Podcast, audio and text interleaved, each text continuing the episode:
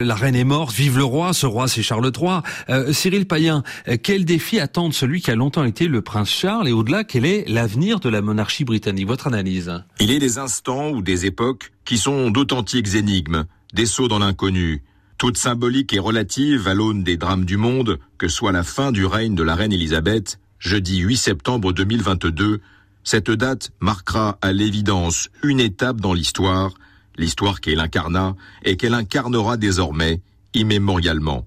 Princesse héritière Elisabeth York sous les bombardements, promue capitaine Windsor, mécanicienne et ambulancière pendant la Seconde Guerre mondiale, c'est en 1952 que naît véritablement Sa Majesté Elisabeth II, reine du Royaume-Uni de Grande-Bretagne et d'Irlande du Nord et de ses autres royaumes et territoires, chef du Commonwealth, défenseur de la foi.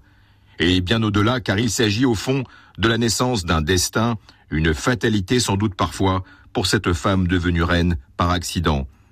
Alors comment tourner la page, comment succéder à l'incarnation même aux yeux du monde d'une nation, d'un peuple, d'une institution et surtout d'une époque? C'est donc à Charles III qu'incombe cette toute lourde responsabilité désormais. L'enjeu de la succession est immense voire mission impossible tant la popularité des sept décennies de la secondaire élisabéthaine ont maintenu la monarchie britannique, en dépit des errements, des scandales, des tabloïds et du paradoxe de l'anachronisme évident de l'institution.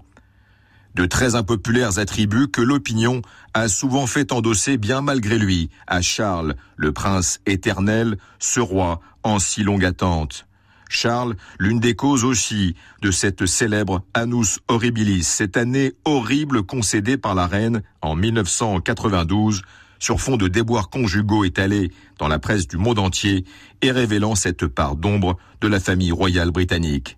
C'est donc lui, le nouveau monarque, Charles III, qui arrive à la tête de la royauté âgé de 73 ans, dans l'ombre de sa mère et pour un règne qui, par essence, risque d'être aussi peu marquant qu'il sera court. Alors, outre son impopularité passée, le nouveau roi a-t-il euh, tout de même quelques atouts?